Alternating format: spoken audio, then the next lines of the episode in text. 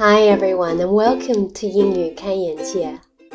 我是来自澳洲的 Niki 老师，欢迎你来关注我的微信公众号“英语开眼界”。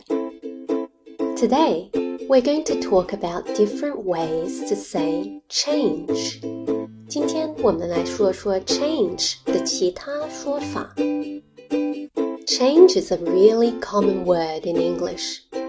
这个字呢，在英文非常常用。But a lot of the time, we prefer using other words.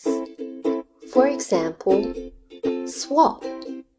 Swap 就是交换的意思。Swap. Let's swap seats. 我们交换位置吧。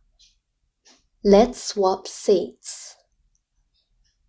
I don't like this shirt anymore, so I'm going to take it back to the store and swap it for another one.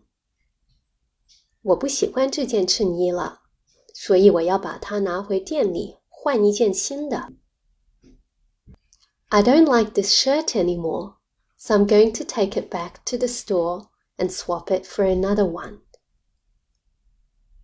There was even a popular American reality TV show called Wife Swap，以前呢还有一部非常流行的美国真人秀，叫做 Wife Swap，就是交换妻子的意思。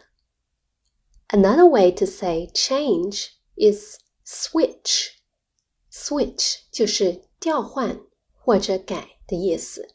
要注意，这不是交换。For example, your phone always freezes. You should switch to an iPhone. 你的手机总是死机，你应该改成用 iPhone。Your phone always freezes. You should switch to an iPhone. Can we switch these two slides around?